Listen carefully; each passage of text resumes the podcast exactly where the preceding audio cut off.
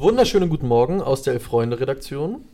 Guten Morgen. Hier sitzen Max Dinkelacker und Luis Richter und wir sprechen über alles, was gestern los war. Das heißt, über die Mundzugeste der deutschen Nationalmannschaft und natürlich auch über die Auftaktniederlage gegen Japan.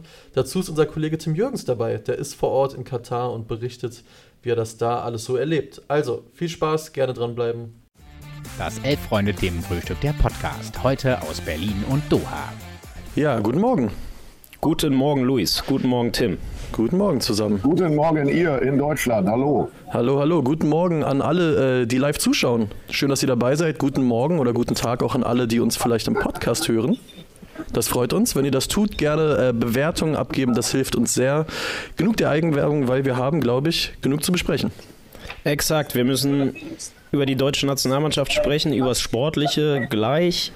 Aber ich würde sagen, wir fangen an mit der, mit der Geste. Ähm, vielleicht die kontroverseste Geste des Jahres seit äh, dem Beifall für Hopp und äh, von Rummenigge und den Bayern-Spielern. Ähm, Tim, du warst im Stadion. Hast du es überhaupt gesehen? Nein. Es geht ja schnell. Ja, es geht auch sehr schnell. Also ähm, ich kann nur schildern, wie es bei mir auf der Tribüne war. Ähm, die links und rechts saßen deutsche Kollegen neben mir, die auch tagesaktuell äh, produziert haben. Und äh, dann hat man ja immer den Computer aufgeschlagen und die checken ja die ganze Zeit Twitter, alles was reingeht von den Agenturen, Fotos und so weiter und so fort. Und äh, die guckten natürlich die ganze Zeit unten überall hin, ob irgendwo, wie sich die Spieler bewegen und so weiter und so fort. Auf dieses Mannschaftsfoto nach dieser ganzen Hymnengeschichte und so hat offensichtlich niemand geachtet. Und wirklich ein paar Minuten später schießen dann die Bilder rein. Mhm. Und man fängt sofort an zu, äh, zu diskutieren. Vorher äh, kamen schon Bilder rein, wo die, wo, die, ähm, äh, wo die Spieler in Trainingsanzügen gezeigt wurden. Und auf den Trainingsanzügen ist ja an der Seite so ein, so ein bisschen so eine Art Regenbogenfarben. Äh, äh, das ist aber nur im Grunde ein Zitat, wie auch der WM-Ball gerade ist. Mhm. Und äh, sofort wurde spekuliert, ah, haben sie sich vielleicht noch kurzfristig neue Trainingsanzüge ja. von äh, Adidas anfertigen lassen und so weiter und so fort. Aber die Geste hat selber, glaube ich, in dem Moment haben das nur sehr wenige gesehen. Und dann kamen die Bilder und dann ging natürlich sofort die Diskussion los. Ja, ich, ich glaube, hier war es ähnlich, ne? weil im Weltbild, im Fernsehen war es ja auch nicht zu sehen. Das äh, ZDF, wo es gestern lief, die haben dann, glaube ich, mit einer eigenen Kamera so ein bisschen von der Seite drauf gefilmt, weil die, glaube ich, schon so ein bisschen Bescheid wussten, was da passiert. Äh, wurde dann natürlich auch im Fernsehen nochmal deutlicher gezeigt und dann wurde diskutiert. Und zwar kräftig. Absolut. Ich habe es auch überhaupt nicht mitbekommen, also zumindest nicht im Live-Bild, sondern auch dann, weil ich halt nebendran Twitter offen hatte, nach ein, zwei Minuten kam dann natürlich das Foto. Ja. Und dann, genau, wie es bei Twitter immer so ist, nach ein, zwei Minuten kam das Foto, im Prinzip schon vorher die Meinung darüber. Ja, ähm, ja. ist natürlich vom also ich weiß nicht, wer, wer, möchte anfangen, seine eigenen Gedanken dazu zu teilen? Tim, du oder soll ich? Ich, ich kann ja kurz mal sagen, ich habe dann mit einigen internationalen Kollegen gesprochen, die sagten, also äh, ich sag mal aus dem europäischen Raum, englische Journalisten, äh, die sagten, gut, da kommt ja mal eine Geste. Ähm, also ich meine, die, die, die, englische Mannschaft hat ja auch mit dem, mit dem Kniefall da äh, eine Geste gebracht. Also das fanden sie gut. Aber alle waren sich uneins, was das jetzt eigentlich genau genau bedeuten soll. Und äh, tatsächlich wurde ja dann, ich war dann bei der Pressekonferenz nach dem Spiel und tatsächlich die aller, allererste Frage kam, glaube ich, von einem Guardian-Journalisten, von einem englischen Journalisten zumindest, äh, und fragte Hansi Flick, der ja sehr geladen war, natürlich nach dieser Partie, ähm, was das denn nun genau hätte bedeuten sollen. Und da hat er sehr kurz und knapp geantwortet und hat gesagt, ja, äh, äh das war, ähm, ja, das, das sollte, wir wollten zeigen, dass uns die FIFA mundtot macht. Und damit war die Sache erledigt. Mhm. Ja, das ist, glaube ich, auch die Intention gewesen. Also der DFB hat es kurz danach geteilt, also auch noch während des Spiels in den ersten Minuten mit genau der Begründung, also dass sie diese Binde tragen wollten, die FIFA das aber nicht erlaubt hat und sie sich quasi mundtot gemacht fühlen. Ähm, und insofern der Protest selber richtet sich einfach ganz klar gegen die FIFA und unter dem Gesichtspunkt finde ich schon interessant. Also, dass es einfach ja schon vorher auch von Bernd Neuendorf immer wieder in Interviews gesagt wurde, ey, wir sind als DFB einer der wenigen Verbände, die sich ganz klar mit der FIFA gerade anlegen, die gegen Gianni Infantino stimmen werden und äh, jetzt auf öffentlicher Bühne dann doch nochmal ganz klar äh, zu sagen, ey, was die FIFA macht, geht uns als Verband und, und auch als, uns auch als Spielern gegen den Strich, ist zumindest ein Zeichen, äh, was bei allen ankommt. Und wenn ich die Diskussion so drunter verfolgt habe, ganz viele Fans in Deutschland haben natürlich gesagt, es ist viel zu wenig und es geht irgendwie am Thema vorbei und hahaha ist natürlich auch von der Außenwirkung total blamabel, weil es genau das sagt, was ihr macht, nämlich dass ihr nicht redet. Ähm, aber wenn ich im zweiten Schritt sehe, wie dieses Foto rumgeht, habe ich schon das Gefühl, es ist schon äh, dadurch, dass im Prinzip von allen anderen europäischen Verbänden ja gar nichts kam, ist es schon, es, es, es erfüllt schon einen, einen Zweck. Das würde ich schon sagen. Also zumindest international wird es als Zeichen gewertet.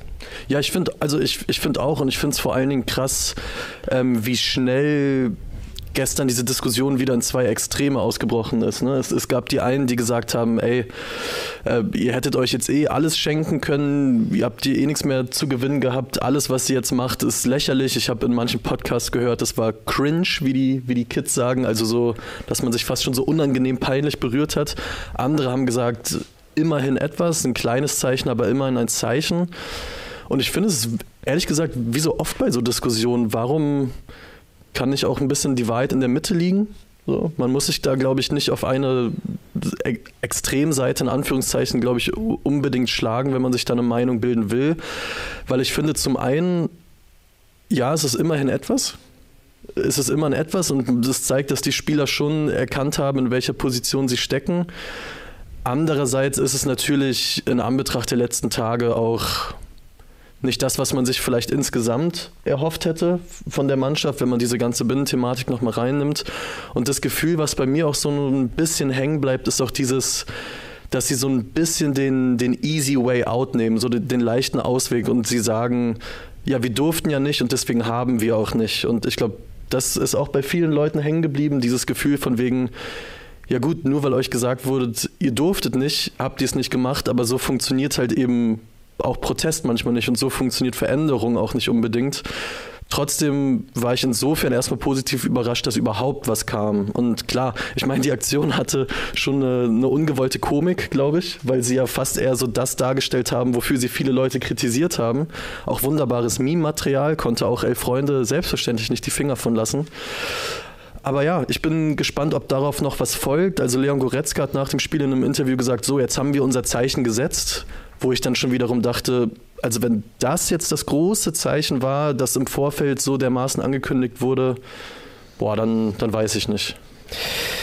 Ja, ich, ich sehe es irgendwie so, dass man halt immer mit dem eigenen Erwartungsmanagement irgendwie haushalten muss. Mhm. Und das Ding bei dieser ganzen Diskussion ist meiner Meinung nach folgendes. Ich selber würde mir natürlich auch 26 mündige Spieler erhoffen, die sich Gedanken über die Weltlage machen, über ihre eigene Rolle im Geschäft, die das reflektieren, die sich dazu eine eigene Meinung bilden, die dann natürlich wünsche ich mir selber am besten auch noch mit meiner eigenen übereinstimmt und die dafür dann einstehen. Realität sieht natürlich völlig anders aus. Die Realität ist so, dass dieser Verband, der in seinen Strukturen und in seinen in der Art und Weise, wie er funktioniert, bis vor ganz kurzer Zeit sich nicht großartig von dem unterschieden hat, was bei der FIFA passiert. Da wurden sich Posten zugeschustert, da wurden, da, da gab es Klüngel, da gibt es Filz, äh, da haben sich Leute an Positionen geklammert, da ging es um Macht, da geht es um Kohle, bla bla bla.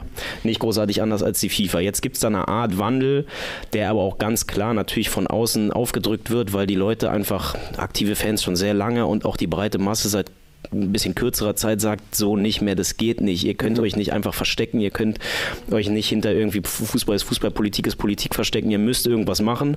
Diesen Wandel gibt es zumindest mal leicht an der Spitze mit Bernd Neuendorf. Diesen Wandel würde ich aber trotzdem immer noch sagen, den gibt es halt in erster Linie von außen. Ja? Und ähm, jetzt wurden sie von der Öffentlichkeit, von kritischen Beobachtern, was ja auch richtig ist, eine ganze Weile gedrängt haben sich, das kommt aber nicht von innen und Sachen, die ja. dann als Zeichen quasi kommen, die nicht so richtig von innen kommen oder zumindest nicht so glaubhaft von innen kommen, die sind zum Scheitern verurteilt. Und jetzt ähm, war diese Binde ja von Anfang an ein äh, extrem fauler Kompromiss. Ja dann, äh, dass jetzt irgendwas kommen musste. Irgendwie war es halt klar, dass was kommen musste, aber ich bin immer noch der, oder ich glaube einfach nicht, dass es tief im Herzen dieser Mannschaft den Leuten jetzt wichtig eigentlich gewesen wäre, irgendein Zeichen zu setzen. Ja. Garantiert nicht. Ja. Und äh, die aber haben jetzt halt Moment, quasi Moment, irgendwas Moment, gemacht, weil sie das Gefühl hatten, sie müssen ihre Pflicht erfüllen. Ähm, aber, aber, merkt, aber ich meine, ich, ich will nicht sagen, aber äh, wie laden wir diese ganze Geschichte eigentlich auf und was laden wir diesen Leuten, die bei der WM-Vergabe vor zwölf Jahren Kinder waren, teilweise kleine Kinder, was laden wir denen eigentlich auf? Also äh, die haben jetzt natürlich in Absprache mit, den, mit der Medienabteilung des DFB, haben sie ein Zeichen gesetzt, was hier in diesem Raum sehr kontrovers diskutiert wird. Mhm. Ich versuche das gleich auch nochmal einzufangen äh, und hoffe, das dann äh, morgen präsentieren zu können. Aber es wird sehr, sehr, sehr kontrovers diskutiert. Und das ist ein Nadelstich, nenne ich das jetzt mal, der, der als Zeichen funktioniert. Wir reden uns auch die Köpfe heiß. Aber jetzt zu fordern, äh, ah, reicht das aus? Und äh, Leon Goretzka, äh, die sollen sich auf Fußball konzentrieren. Ich meine, da kommen wir ja jetzt gleich auch nochmal dazu, weil sonst brauchen sie gar nicht anzureisen, sonst müssen sie es wirklich boykottieren.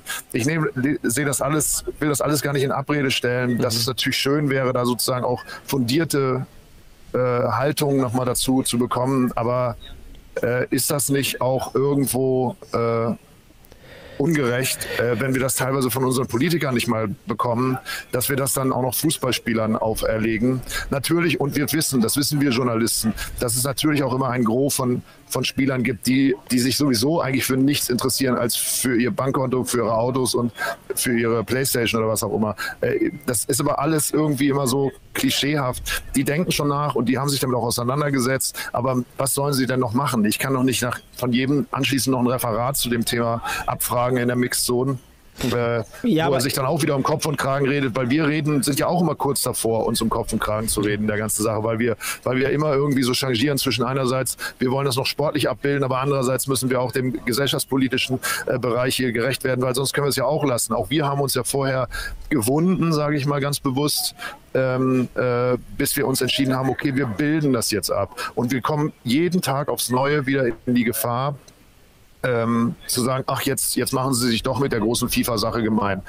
Also ich glaube, es ist klar, wir stimmen, wir sind, wir sind mit den Entscheidungen und den Vor, äh, den, den, der Art des Vorgehens bei der FIFA absolut unzufrieden. Wir sind äh, auch mit, mit der Menschenrechtssituation hier vor Ort nicht einverstanden, weil sie nicht unseren Grundwerten entspricht und, und, und, und, und. Das ist alles äh, auch gesagt worden, aber das jetzt sozusagen den den Nationalspielern je, bei, vor jedem Spiel oder sogar bei jeder Pressekonferenz wieder aufzuerlegen. Geht das nicht zu weit? Ja, ich, äh, das widerspricht, finde ich, gar nicht dem, was ich gesagt habe. Ich sehe auch gar nicht, dass ich jetzt mit dem Finger irgendwie auf die Spieler zeigen will. Ich meine nur, dass der DFB als Verband sich so lange quasi hat treiben lassen, dass er jetzt selber nicht mehr die Hoheit über das hat, wie die Sachen wirken. Weil alles, was sie machen, wirkt nur noch wie, wir müssen halt irgendwas machen, weil es die Leute von uns erwarten und nicht wie, wir wollen wirklich selber was machen. Also versteht ihr, was ich meine? Ich verstehe, ja, absolut. Absolut, ich glaube. Und, ja. und ich gebe dir aber absolut recht, Tim, dass ich glaube, dass dieses Zeichen ähm, international schon auf jeden Fall eine Form von Wirkung hat. Und ich meine, wir, wir bekommen jetzt Meldung, dass Dänemark zusammen mit dem DFB und auch der FA überlegt, aus der FIFA auszutreten. Und ich meine, da ist ein, ein Zeichen wie das, Mund zu halten, die FIFA verbietet uns den Mund, das ist schon ein international eben kontrovers zu diskutierendes Thema, was auf jeden Fall Aufmerksamkeit auf ein Thema lenkt, was, glaube ich, international bislang vielen, ja. viele einfach überhaupt nicht interessiert hat an der Stelle mal weiter diskutieren, weil darüber können wir für mich aus auch wieder sprechen, weil das ist ja eine Funktionärsfrage, ist ja keine Spielerfrage. Ja, ja, voll. Ja, ja, voll. Ähm, dass, wir, dass wir sagen, ist es nicht bigott, jetzt, wo das Turnier läuft und wo man vielleicht auch schon so ein bisschen am Horizont erkennt, vielleicht läuft das gar nicht so gut für uns, ja. jetzt zu überlegen, ob man vielleicht aus der FIFA austritt, nachdem man sich das zwölf Jahre lang gegeben hat als größter Sportfachverband der Welt. Entschuldigung. Also das das muss doch nicht jetzt dann sein. Da kann man doch bitte dann nach dem Turnier warten und sagen, wir haben jetzt drei Monate mit anderen Verbänden gesprochen und wir haben folgende Lösung oder wir haben folgende Beschlussvorlage getroffen. Aber nein, stattdessen wird jetzt in der hochemotionalen Situation wird gesagt, hm, wir überlegen, ob wir da austreten. Also ehrlich ja, gesagt, natürlich. ist das glaube ich auch noch nicht, ich glaube, das ist auch noch nicht äh, verifiziert, sondern das sind eher so Gerüchte, ne? oder? Hat, hat das jemand offiziell vom DFB bestätigt? Nein, nein, das nicht. Aber natürlich hat der DFB jahrelang alles alles versäumt, völlig klar. Ähm, und natürlich hätte sich der DFB mit dieser ganzen, ähm, was passiert mit dieser Binde, hätten die sich im Vorhinein klar überlegen müssen, wie treten wir auf, wenn die FIFA das macht, wie treten wir auf, wenn die FIFA das macht, wie treten wir in erster Linie geschlossen auf. Aber die Verbände sind halt nun mal auch untereinander ja zerstritten und es gibt Verbände, denen ist halt scheißegal. Es gibt ja auch westeuropäische Verbände, die von Anfang an gesagt haben, nee, wir haben gar keinen Bock auf Ärger mit der FIFA. Ähm, und natürlich hätte der DFB als größter und vielleicht auch mächtigster dieser Verbände vorher sich einen Schlachtplan zurechtlegen müssen. Punkt. Und ich gebe dir auch recht, dass die Spieler unterm Strich, natürlich, ich würde mir auch wünschen, dass manche von denen in Anführungsstrichen äh, die absolut krassen und gesellschaftspolitisch interessierten Persönlichkeiten wären, aber sind halt die wenigsten davon. Aber ich würde auch sagen, ich erwarte das halt auch nicht. Mhm. So. Aber also wir merken, äh, es ist ein kontroverses Thema, das merkt man auch in den Kommentaren übrigens, aber lass uns doch gerne mal einen Schritt weitergehen. Äh, ja. Nach der Geste ist nämlich auch noch ein bisschen was passiert. Und zwar jetzt können, wir, jetzt die, können wir die Spieler mal in die Pflicht nehmen. Genau, und zwar hat die deutsche Fußballnationalmannschaft äh, das Auftaktspiel, ihr eigenes, verloren gegen Japan mit 1 zu 2. Nach 1-0 Führung wohlgemerkt und nach, ich glaube, fast 26 Torschüssen und Chancen ohne Ende. Dann am Ende wirklich ähm, ja, das Spiel aus der Hand gegeben, Tim. Erzähl doch mal, wie war es denn während des Spiels? Weil man hat auch schon während der Partie so ein bisschen mitbekommen, man hat von der Stimmung einfach im Stadion. Man hat richtig die, die Vögel gurren hören unterm Stadion. Dachte, so ruhig muss es gewesen sein. Wie, wie hast du das erlebt? Du ist ja nicht dein erstes deutsches Turnierspiel, was du beobachtet ja, hast. Also schön, schön, schöne Grüße in die, in die deutsche Empörungswelt. Ähm, äh, ihr, die euch am Sonntag so wahnsinnig äh, aufgeregt hat über die, über die Stimmung äh, beim Eröffnungsspiel und die, die, die, die Fans, die da schon kurz nach der Pause sich auf dem Heimweg bewegt haben.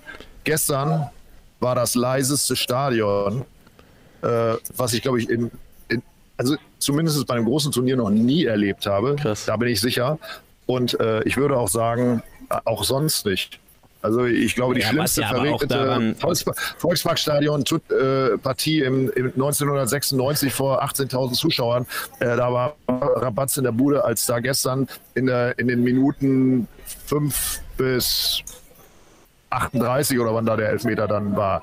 Dann war das so ein bisschen, ging da was los. Aber das sind auch wenig Deutsche. Also selbst mhm. der, die Kurve, wo die Deutschen so hauptsächlich saßen, da waren ganz viele Japaner eigentlich noch dazwischen. Und äh, auf der anderen Seite rechts war im Unterrang tatsächlich so ein, so ein ich sage jetzt auch mal, Ultrablock von den Japanern, die, die schon versucht haben, mhm. da ein bisschen Stimmung zu machen. Nur denen ging ja auch irgendwann die Puste aus. Also es war wirklich totenstill. Aber das liegt ja nun auch an der Art des Turniers, ne? dass einfach ganz, ganz viele Fans aus Deutschland, die normalerweise solche Turniere mitnehmen, halt einfach nicht da sind. Und unabhängig davon, ja, die letzten so, Jahre war natürlich die Stimmung bei der Nationalmannschaft auch in Deutschland immer beschissen, muss man ja auch sagen. Aber du hast doch, du hast doch in einem voll, also das Stadion weit, war weitgehend voll. Ne? Es wird ja auch als ausverkauft dann gemeldet, aber es war wirklich ja voll. Da hast du doch schon so ein Grundrauschen. Aber also, ihr habt es ja gerade gesagt, unter, unterm Stadiondach sind äh, Nisten offenbar Vögel und die konntest du hören. Ja, du konntest auch die ganzen Kommandos auf dem Platz hören. Ich, hab, ja. äh, ich hätte teilweise mitschreiben können, was Thomas Müller ruft. Also mhm. wirklich, auch im Fernsehbild konnte man sehr, sehr gut hören, was die Spieler auf dem Platz so schreien. Aber lass uns doch mal äh, ins Spiel einsteigen. Ähm, Deutschland, glaube ich, jetzt nicht mit einem Feuerwerk ins Spiel gekommen, aber schon in der ersten Halbzeit, glaube ich, kann man sagen, die, die dominierende Mannschaft gewesen. Ja, nicht nur erste Halbzeit, nur ich fand Halbzeit, auch die Viertel eigentlich dieses die stärkste Phase mit den meisten Chancen war ja die kurz nach der Pause. Mhm. Als äh, Japan dann schon umgestellt hat, als du gemerkt hast, die pressen ein bisschen mehr, aber als Deutschland noch es geschafft hat, halbwegs mutig hinten rauszuspielen und mutig und dabei aber auch halbwegs konsequent und nicht mutig, aber irgendwie arrogant, wie es danach dann schnell wurde. Und da hatten sie ja Chancen für zwei Spiele, die müssen halt 3, 4, 5-0 führen. Ja. Dann haben wir heute natürlich auch eine völlig andere Stimmung, aber wie in, ja, wie, wie in Spielen zuvor auch schon der Fall, sie nutzen teilweise ihre Chancen kläglich nicht, fast mhm. schon, entscheiden sich in ganz, ganz wichtigen Situationen. Serge Gnabry fällt mir da als erstes ein, oh, ja. wenn er schießen sollte, äh, passt er, wenn er passen sollte, schießt er. Und bei den Bayern macht er halt dann aber von drei Dingern ein oder zwei Reihen, in der Nationalmannschaft in letzter Zeit nicht. Äh, Musiala auch ein bisschen glücklos. Ähm, ja, hätte fast aber ein Tor für die Ewigkeit geschossen, kann man hätte fast sagen. fast ein Tor für die Ewigkeit geschossen, aber der Abschluss am Ende ist halt auch einfach schlecht ja. aus der Position und äh, an Musiala will ich es gar nicht festmachen. Im Endeffekt fand ich auch die Wechsel komisch. Ich hätte weder Musiala noch Gündogan noch Müller, ehrlich gesagt, rausgenommen, weil Müller merkst du einfach, das meinte ich gerade mit, du hörst, wie er Kommandos gibt. Und ich habe schon das Gefühl, der ist gerade fürs Spiel gegen den Ball, weil er einfach weiß, was er den anderen sagen muss mhm. und weil er, glaube ich, schon am besten versteht, wie Fußball funktioniert. So sehr man ihn persönlich vielleicht nicht leiden mag, aber der kapiert halt einfach, was, wie Fußball läuft. Und ohne den funktioniert das ganze Pressing nicht. Und ja, über Viererkette plus Sechser und damit nehme ich vor allem gegen den Ball und mit Ball Kimmich in die Pflicht. Grauenhaft. Gehst du mit, Tim, oder was sind deine Gedanken? Ehrlich, ich, ich fand, äh, es war eigentlich ein Spiel, was darunter gelitten hat, dass Hansi Flick sich vercoacht hat. Mhm. Ähm, aber vorab vielleicht was, ich, ich vergleiche dieses Turnier sozusagen in, in meiner, vielleicht verkläre ich das auch, in meiner Erinnerung ähm, äh, immer mit 2006. Vor 2006 hatte man eigentlich auch sehr wenig Erwartungen und als äh, als das Turnier dann ange angefangen hat, hatte man den Eindruck, dass Klinsmann die Mannschaft wirklich so, so, so äh, fast, fast in so eine, in, in so eine Trance versetzt hatte, dass die Spieler ja wirklich äh, nach vorne gegangen sind. Also auch äh, die Entscheidung damals, das Eröffnungsspiel zu machen, nicht den Weltmeister spielen zu lassen, sondern äh, den, den Gastgeber spielen zu lassen, total Druck auf die ganze Nummer zu bringen und dann, dann einfach die, diese, diese, diese jungen Leute, die damals ja längst noch nicht sozusagen diesen Rang oder diese Bedeutung hatten, wie sie jetzt vielleicht in der Retrospektive haben, die gingen einfach nach vorne und das, das, das war einfach zu spüren. Und genau das, ehrlich gesagt, hatte ich, als ich gestern so die, auch diese Entscheidung für Gündogan als zentraler Spieler, Goretzka eben bewusst auch rauslassen, äh, die Abwehr jetzt mit Süle auf, auf Außen zum Beispiel, das war eine Entscheidung. Da war eine Haltung dahinter. Und ich dachte, oh, das, das könnte vielleicht gut werden. Ich weiß, ich habe zum Kollegen noch äh, vor Anpfiff gesagt, verdammt nochmal, die werden jetzt doch gut spielen. Und dann ist davon nichts eingelöst worden. Tut mir leid, ich fand das überhaupt nicht gut, das Spiel. Mhm. Ich fand es, äh, ich habe mich heute Morgen noch mit einem Kollegen vom Stern darüber unterhalten, der hat eine etwas andere Haltung. Finde ich okay, ihr seht das ja auch ein bisschen anders, mhm. dass da schon auch Chancen waren und so weiter. Aber ich fand nichts Packendes. Da war nichts Packendes für mich zu erkennen. Klar, da waren ein paar Chancen dabei, aber ehrlich gesagt, äh, äh, bei allem Respekt auch vor der, vor, der, vor der Leistung der japanischen Mannschaft, ich glaube, das sind, stehen nur Champions League-Spieler auf dem Platz. Da muss eigentlich mehr dabei rauskommen. Und dann, okay, kann es ja auch immer noch passieren, dass irgendwie, äh, dass es eben nicht so in Gang kommt. Man hat nur zwei Wochen. Also Hansi Flick hat das jetzt übrigens gerade kurz vor unserem Themenfrühstück auch noch mal in der Pressekonferenz gesagt. Ja, wir hatten halt nur sechs Tage Vorbereitungszeit und so weiter, haben alle andere auch, auch gehabt, mhm. aber sei es drum. Äh, dann lassen wir diese Entschuldigung auch noch gelten. Aber dann in der 68. Minute sich zu sich sozusagen von seiner Haltung zu verabschieden und zu sagen, ich nehme Gündogan als zentralen Spieler raus, offensichtlich in dem Glauben, das Spiel ist gelaufen. Ja, tut mir leid, das ist einfach nur ein Coachingfehler, also aus meiner Sicht. Und, äh, und am Schluss hat er ja sogar noch, er hat ja dann schon alle Joker reingeschmissen. Also er hat dann äh, so, so, am Ende sogar noch Füllkrug gebracht, in der Hoffnung, dass er das, das noch wieder gerade biegen kann. Also äh, sowas macht man vielleicht in einem K.O.-Spiel äh, wenn es 93 Minute ist, aber dass, dass sich Manuel Neuer dann auch tatsächlich noch in, in, den letzten fünf Minuten ja mehr oder weniger am gegnerischen, äh, nur noch am gegnerischen Strafraum aufgehalten hat. Was wäre denn passiert, wenn die noch zwei Tore gemacht hätten deswegen? dann wäre die Sache eigentlich wirklich sehr, sehr kritisch schon.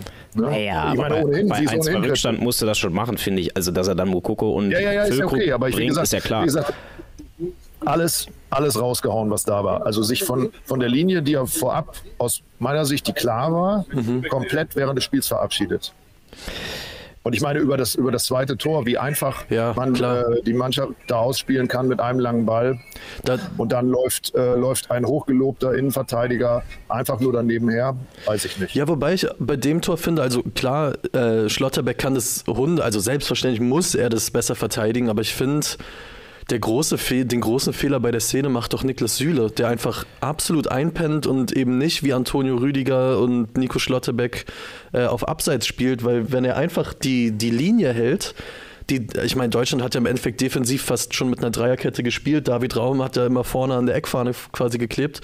Wenn Niklas Süle einfach die Linie hält, dann fällt dieses Tor nicht. Klar, trotzdem, Nico Schlotterbeck sieht da im Zweikampf schon arg zahm aus. Ja, was mich auch halt aufregt, und mir geht es gar nicht darum, Fußball ist ein komischer Sport. Wie gesagt, normal müssen sie 3-4-0 führen, dann reden wir über Hansi Flicks Wundertruppe, bla bla bla. Fußball ist manchmal sehr komisch. Mhm. Aber was mich aufregt, ist die Haltung der Leute zu dem Spiel. Und du hast einfach schon das ganze Spiel. Wen meinst du mit die Leute? Der, der Mannschaft. Der Mannschaft, Der. Leute, die auf dem Platz waren. Und du merkst auch schon in der ersten Halbzeit teilweise extrem schlampig. Und das ist nicht, meiner Meinung nach ist es nicht Unvermögen. Ich meine, Gündogan und Goretz äh, und, und Kimmich spielen auf allerhöchstem Niveau in der Champions League mit ihren Mannschaften Woche für Woche. Und klar, Kimmich macht auch bei den Bayern, finde ich, für einen Sechser teilweise hanebüchene Fehler. Aber in der Nationalmannschaft macht er das auffallend viel häufiger und meiner Meinung nach hat das schon einen arroganten Touch, wenn das immer gegen Gegner passiert, bei denen man auf dem Papier sagt, Ja. die müssen dominiert werden und wie die teilweise die Bälle schon in der ersten Halbzeit vertändelt haben, wie schlampig die Pässe waren, bei jedem Ballkontakt in der Viererkette muss man halt einfach irgendwie ein bisschen beten, dass da nichts passiert, weil sowohl Schlotterbeck als auch Süle, als auch teilweise Rüdiger, auch wenn der, wenn man den manchmal so ein bisschen rausnehmen muss aus der Kritik, aber die bekommen halt alle ihre Beine auch nicht sortiert und das aber alles mit so einer Haltung, wo ich so das Gefühl habe, ja, wird schon irgendwie passen. Und das finde ich, siehst du bei dem Tor zum 2 zu 1 so extrem. Ja. Süle hebt erstes Abseits auf und statt dass er dann halt diagonal hinsprintet, Steht er auf dem der hätte, Elfmeterpunkt. der hätte eine Chance gehabt, da hinzukommen. Ja. Weil Schlotterbeck ist noch dabei. Eigentlich kann Asano nicht so direkt zum Tor gehen. Der hätte eine Chance gehabt, hinzukommen. Der pennt da fast ein.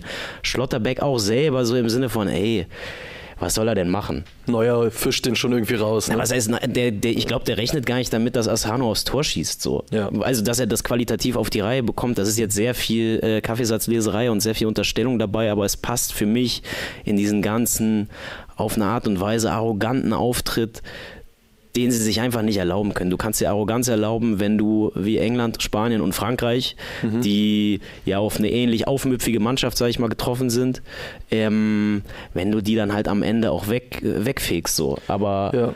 dafür musst du halt 3-4-0 führen. Und ich, ich fand es auch echt interessant gestern in der Nachbesprechung so äh, im Fernsehen. Ich habe vorhin gesagt, im ZDF war natürlich in der ARD. Auch, auch so Leute wie, wie Bastian Schweinsteiger oder Sami Khedira, die ich oft eher so als ein bisschen diplomatischer erlebt habe, weil wir waren ja selbst mal Nationalspieler und das ist irgendwie auch noch unsere Mannschaft. Boah, da ging es inhaltlich schon zur Sache. Also Bastian Schweinsteiger Schweinsteiger, und, vor sauer. Dingen, und vor allen Dingen auch Sami Khedira nach dem ähm, wirklich sehr unterhaltsamen Spiel zwischen Kanada und Belgien äh, hat sich fast auch in so, in so einen Fünf-Minuten-Monolog geredet, wo er genau das angesprochen hat und meinte, diese Haltung, diese, diese fast schon Egal-Haltung, dass man alles mit sich machen lässt, ähm, das, das geht einfach nicht und das fand ich, in der Deutlichkeit habe ich das selten erlebt, glaube ich, in den Öffis. In den Öffis. In den Öffis, in den öffentlich-rechtlichen. Ja, so rum. aber äh, tut mir leid, das spricht ja auch ein Stück weit für, für das, was ich gerade eben gesagt habe, Absolut. dass, dass einfach, äh, einfach kein richtiger Druck auf dem Kessel zu sein scheint. Gut, jetzt wurde hier auch gefragt, hat das möglicherweise auch an dieser ganzen, an dem ganzen Drumherum äh, gelegen. Ne? Also auch, aber ich, ehrlich gesagt, davon will, will ich mich tatsächlich einfach verabschieden. Das äh, sind Profis und die haben so viele Spiele und die kennen auch diese Situation. Ähm, tja, Ich glaube nicht, dass genau diese Debatte jetzt dafür gesorgt hat, das auf keinen Fall. Dafür war das Spiel für mich auch zu doll zweigeteilt und es lief ja eine knappe Stunde lang. Ja. War es, finde ich, echt in Ordnung. Ja, finde- also bis auf diese kleinen, immer mal wieder sich andeutenden, arroganten oder einfach schlechten Zweikämpfe und Pässchen Mhm. da im Mittelfeld, ähm, die mich richtig aufregen, weil am Ende natürlich sieht die Viererkette immer beschissen auf, aus, aber wenn pro Spiel drei oder viermal dein Sechser den Ball vor der Abwehr äh, vertändelt, dann bist du als Viererkette halt auch immer äh, die ärmste Sau so. Aber ähm, ich, ich, ich, ich würde es nicht daran festmachen. Ich finde natürlich trotzdem, es passt sehr gut ins Gesamtbild, weil ich glaube, es gibt wenige Nationalmannschaften, die so bei der die Heimatländer so wenig Bock auf sie haben. Und das Ja. passt natürlich alles sehr gut zusammen. Ne? Ja, das stimmt. Ähm, ja, wir halten fest, die deutsche Nationalmannschaft hat sicher schon bessere Spiele gemacht und zu allem Übel konnte man dann kurz danach im Fernsehen beobachten, wie Spanien ins Turnier gestartet ist und gegen Costa Rica ja, mühelos fast schon mit 7 zu 0 am Ende gewinnt. Ähm, ich weiß gar nicht, ob man dieses Ergebnis so hochhängen sollte, weil Costa Rica, finde ich, hatte nicht wirklich WM-Format, ehrlich gesagt. Spanien hat es natürlich aber auch gut gespielt. Fakt ist aber, Deutschland hat am Sonntag jetzt schon ein Endspiel. Und zwar gegen einen Gegner, der, wenn man sich da gestern die Aufstellung anguckt, eieiei, die bringen an Qualität schon einiges mit. Ja, aber wenn du die Aufstellung von den Namen her liest, würde ich sagen, ist das eine spanische Mannschaft, wo eine deutsche Mannschaft so so gleichwertig ist, wie es in den letzten 20 Jahren oder 15 Jahren eigentlich fast nie der Fall war. Mhm. Oder? Also in der spanischen Mannschaft sind natürlich sehr viele Leute dabei, die hoch veranlagt sind. Ja. Aber da sind noch nicht, oder da ist, ehrlich gesagt, gestern stand doch keiner auf dem Platz, der schon auf der ganz, ganz großen Bühne nachweislich und auch über den langen Zeitraum Weltklasse war. Bei den Spaniern? Sergio Busquets. Aber da ist doch genau okay, okay, okay, Busquets. Ja, okay, okay, Bus, okay, Busquets ist ein. Aber Max, du sagst es doch gerade, genau das ist doch das Thema, äh, dass die Mannschaft ähm, die spanische Mannschaft im Grunde diesen Druck äh, aufbauen kann mhm. und auch äh, vielleicht diese Gier dann eben hat, bei so einem Turnier entsprechend auf, zu, zu performen. Und ich meine, 7 zu 0 ist wahrscheinlich, ich habe es nicht gesehen, aber ja. vielleicht ein Stück weit sogar zu hoch. Aber, aber, aber die, das kann eben passieren.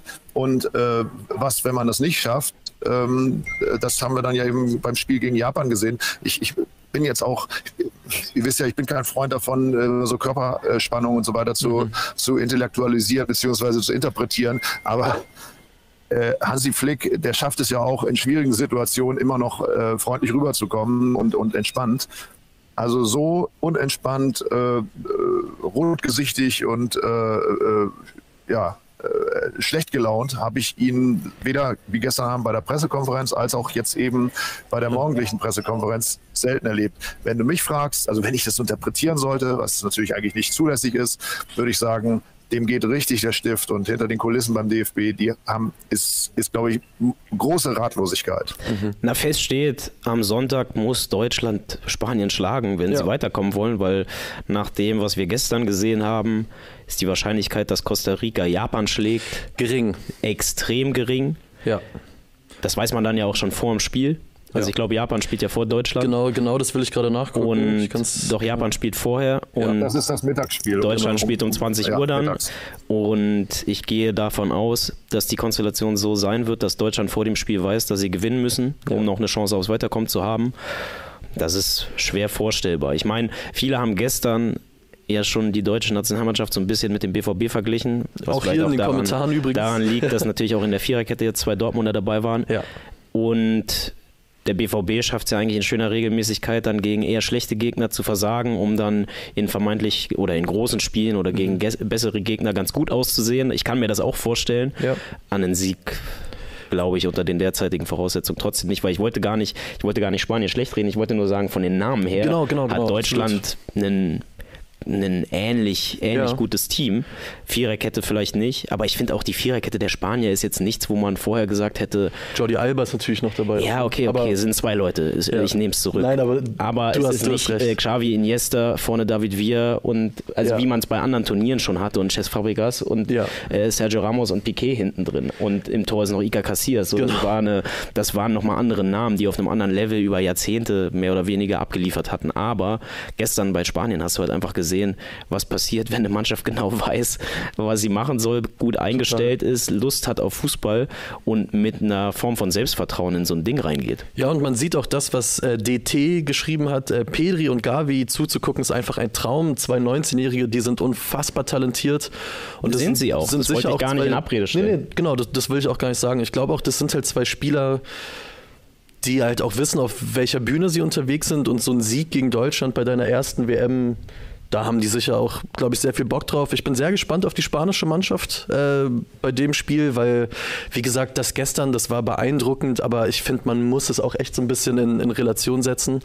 Mal gucken, was Sonntag passiert und äh, mal gucken, wie viele Likes wir auf diese Folge kriegen, weil wir freuen uns über all die Menschen, die hier gerade zugucken. 750 sind gerade live dabei. Vielen Dank.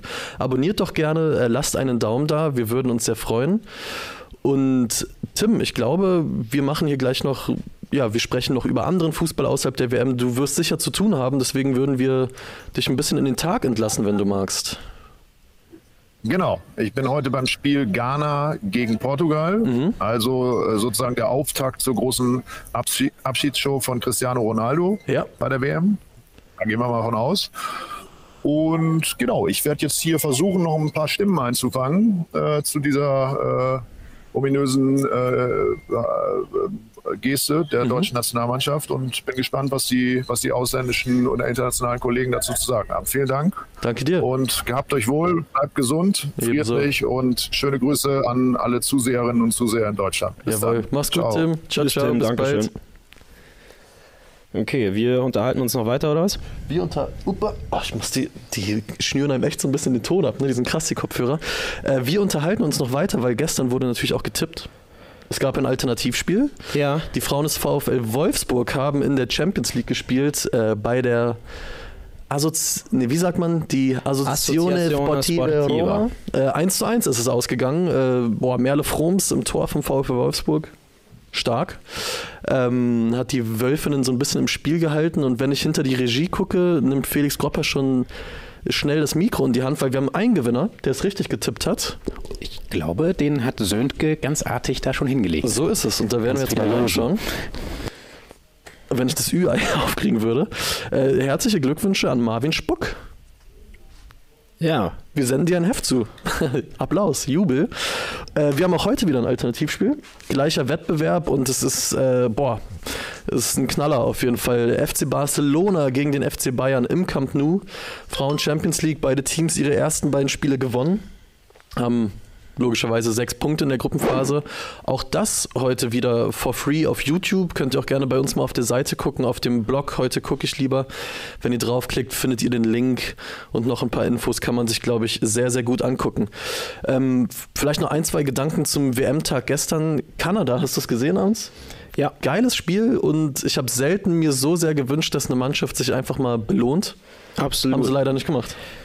Ja, aber es war total erfrischend zu sehen, dass eine Mannschaft äh, nach vorne spielt, Ja. dass eine Mannschaft drauf pfeift, auf wen sie da gerade trifft und auf was für hochdekorierte europäische Topstars. Und ähm, die haben den echt komplett den Schneid abgekauft. Und wenn es ein bisschen anders läuft, kriegen sie eigentlich noch zwei Elfmeter mehr. Genau. Und dann darf vielleicht auch jemand schießen, der in seiner Karriere schon mal einen Elfmeter verwandelt hat. Ähm, war natürlich ein bisschen irgendwie auch verständlich, dass der größte Name und größte Star und auch beste Spieler ja unbestrittenerweise dieser Mannschaft vielleicht dann, dann auch der erste WM-Torschütze sein will und auch so akzeptiert wird von allen, dass er da antritt. Ja. Aber ich habe gestern eine Statistik gelesen, dass hier Jonathan David, Ja. der bei äh, der in Frankreich spielt, der hat, glaube ich, in Lille neun von zwölf Elfmetern immerhin verwandelt. Aber Mhm. der ist schon zwölfmal angetreten. Für- Vielleicht wäre es die bessere Wahl gewesen, weil der Elfmeter war halt schlecht geschossen, muss Ja, man auch sagen. ja. Um den WM-Tag von gestern, ja, noch ein Gedanke hast du zu?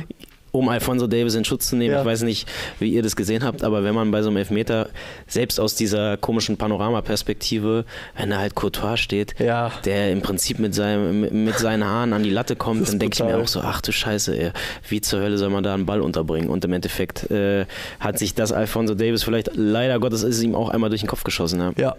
Äh, auf der anderen Seite fand ich spannend, Kevin De Bruyne wurde als Spieler des Spiels ausgezeichnet und hat danach selbst gesagt, ehrlich gesagt habe ich keine Ahnung warum, vielleicht liegt es an meinem Namen. Boah, weil Kevin De Bruyne hat, glaube ich, eins der schlechtesten Spiele seiner Karriere gemacht. Also Naja, Pässe gespielt wie Kimmich. der hat teilweise wirklich Bälle gespielt, wo man dachte, äh, das, das kann, das muss ein böser Zwilling sein. Ja, es, gab, Belgien. es gab eine Szene, oder sorry, Ja, Bel also Belgien generell, boah, wahnsinnig enttäuschend. Ex- Also von all der spielerischen Qualität, die die im Team haben, haben sie genau in genau einer Szene das abgerufen. Das war das eine Tor, was sie gemacht haben. Ja, und das war ein langer Ball. Das war ein langer Ball. Das So war ein langer ja. Ball und der Keeper sieht halt auch meiner Meinung nach bei, Ja. dem, bei dem Abschluss nicht besonders gut aus. Nee. Ähm, ich war jetzt gar nicht so enttäuscht, weil die Belgier, ja, ist ja eigentlich auch so ein Running Gag die letzten Turniere Mhm. gewesen und schon da war, also dass sie so der Geheimfavorit sind und schon da waren sie immer im Endeffekt halt schlecht. Ja.